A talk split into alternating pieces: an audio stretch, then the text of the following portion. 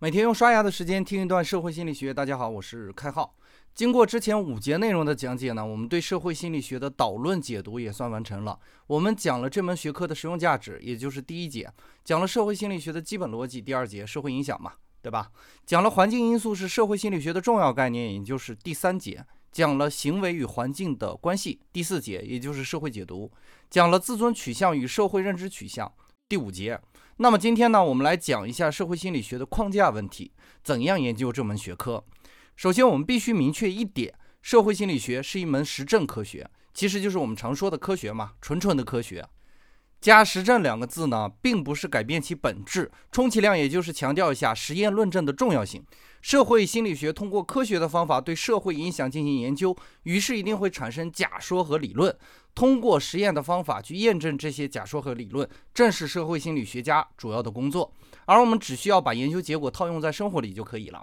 同时呢，我们最好对社会心理学家所使用的实验设计有个简单的了解，以方便我们在应用的过程中了解理论的缺陷。社会心理学家经常使用的三种实验方法分别是观察法、相关法和实验法。简而言之呢，观察法就是去观察特定的社会现象，所以优缺点也一目了然。比如某个现象，当你看过三次之后呢，八成你也能预测出第四次是什么样子。也就是说，观察法是非常直观的，但是有两个缺点：一是人类的表述有局限性的，看懂不等于能说清楚哈；二是特定的现象不是你随时都能看到的，所以这种实验设计带有一定的偶然性。相关法类似于我们所说的抽样调查嘛，进行特定的分析。但是如果跟我一起读《思考快与慢》的伙伴呢，一定可以理解相关性不等于因果。也就是说，相关法我们利用不好，很容易产生偏误。第三种就是目前社会心理学研究的主流方法，也就是设计特定的场景，反复对比实验，通过数学和概率的方法提纯实验结果。